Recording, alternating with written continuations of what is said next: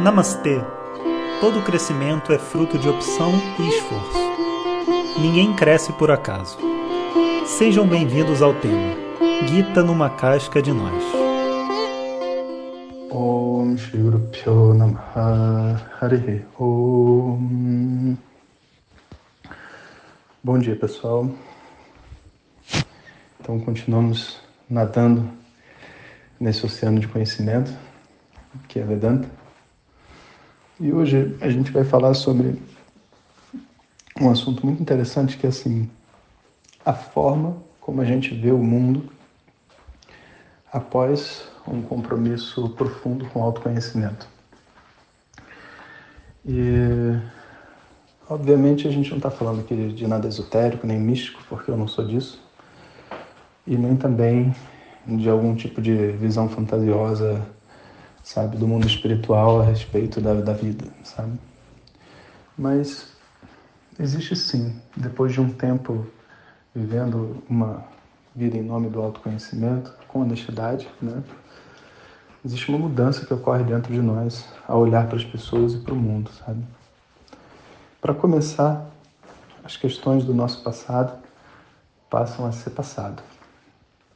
E a gente até se assusta quando a gente se reencontra com pessoas que nos conheceram antes e que esperam naturalmente que a gente haja sempre da mesma forma ou que a gente ainda esteja sofrendo dos mesmos erros que cometeram conosco ou que cometemos com outras pessoas. Mas a verdade é que essa realidade se torna um pouco distante para nossa mente. Como que como um guerreiro assim, cansado de lutar, sabe?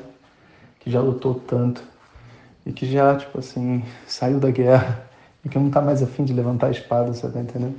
Não está mais afim de trazer de novo as mesmas questões à mente, já tanto faz, tanto faz o que eu errei, tanto faz o que erraram comigo.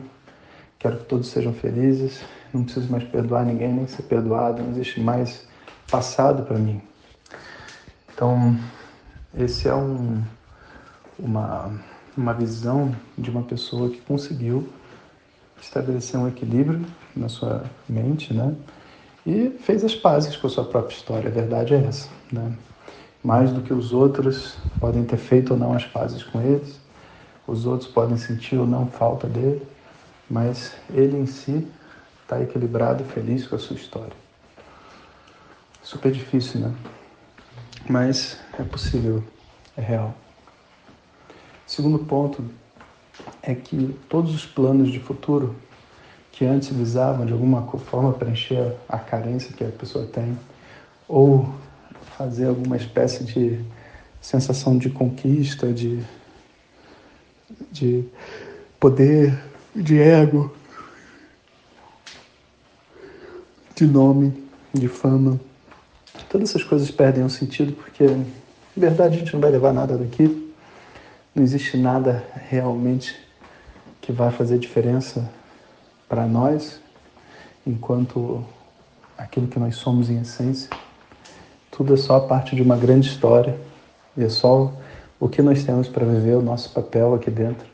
Então a gente agradece, recebe, agradece, faz, agradece, recebe, agradece, oferece, faz de novo e vai vendo como a história se desenrola, simplesmente sem apego ao que tem para vir no futuro, nem positivo nem negativo.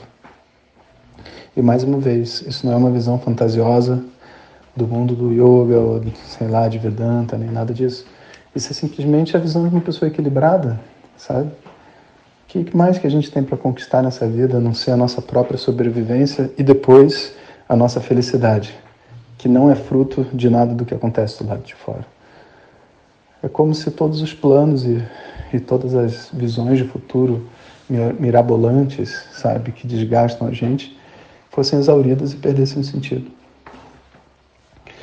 E por último, né, existe uma compreensão muito e muito profunda, sabe, do que eu sou.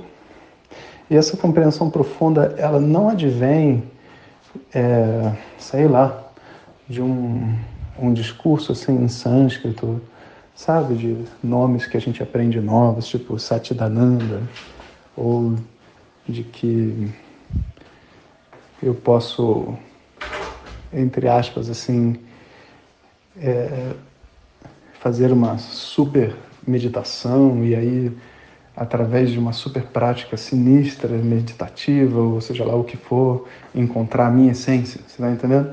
Não. Essa compreensão vem do puro e simples uso dos Vedas como meio de conhecimento, para falar a verdade, que revelam para mim uma coisa que parece ser até meio vergonhosa de tão óbvia, sabe? De que a minha natureza essencial é um amor incondicional que eu sinto por tudo e por todos.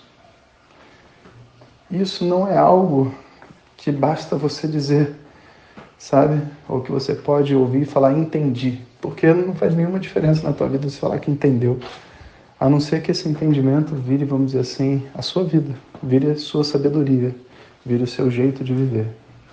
E é aí que muitas pessoas morrem na praia, sabe? Quando estão estudando Vedanta ou estão nesse mundo espiritual. Elas acham que falar coisas bonitas ou frases profundas vão fazer com que elas se tornem o significado dessa frase, mas elas não se tornam. Fica só um discurso intelectual, sabe? A introjeção o entendimento profundo dessas frases, que é o que é produzido quando você estuda tradicionalmente e você está seguindo num caminho de, de crescimento, de yoga e tudo mais, essa introjeção é de verdade o próprio conhecimento. Você não tem como dizer eu sou o amor incondicional. Por quê? Porque até ao dizer isso você é diferente dele, sabe? Eu sou o amor incondicional é a frase de uma pessoa ignorante tentando entender o que ela é. Na compreensão profunda dessa frase, a gente simplesmente é o amor que a gente sente por tudo e por todos. E não existe discussão depois, você está entendendo?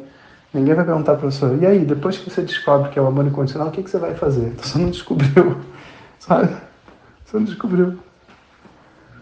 Professor, por que, que Deus criou o mundo desse jeito, então, para a gente descobrir o amor incondicional? Se você está perguntando por que Deus, você ainda não descobriu o amor incondicional. O amor incondicional é Deus, querido.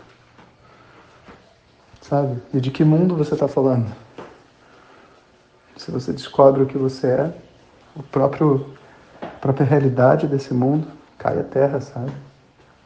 É algo muito profundo para a gente compreender e até conversar assim aqui no WhatsApp. Mas entendedores entenderão. A gente precisa realmente invocar em alguns momentos, sabe, um conhecimento profundo e ancestral lá da nossa, do fundo da nossa alma, sabe? Para poder entender o que que esses mestres, o que que os Vedas, o que que as Upanishads querem transmitir para nós.